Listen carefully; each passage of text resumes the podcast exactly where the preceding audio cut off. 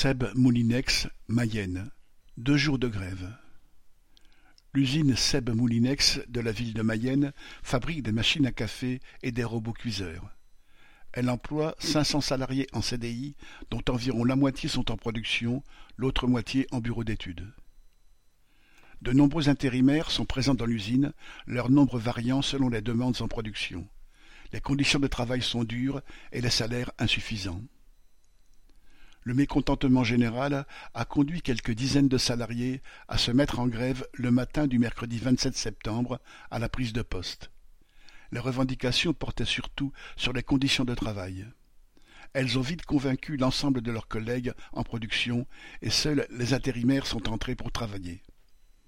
Si les salariés des bureaux d'études, suite à des promesses de la direction, n'ont pas rejoint le mouvement, le syndicat CGT l'a tout de suite soutenu et, dès l'après-midi, la direction ouvrait les négociations en présence des délégués syndicaux.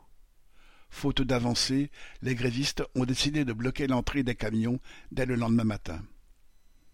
Sous cette pression, la direction a finalement accepté de revoir toutes les fiches emploi en lien avec les salariés.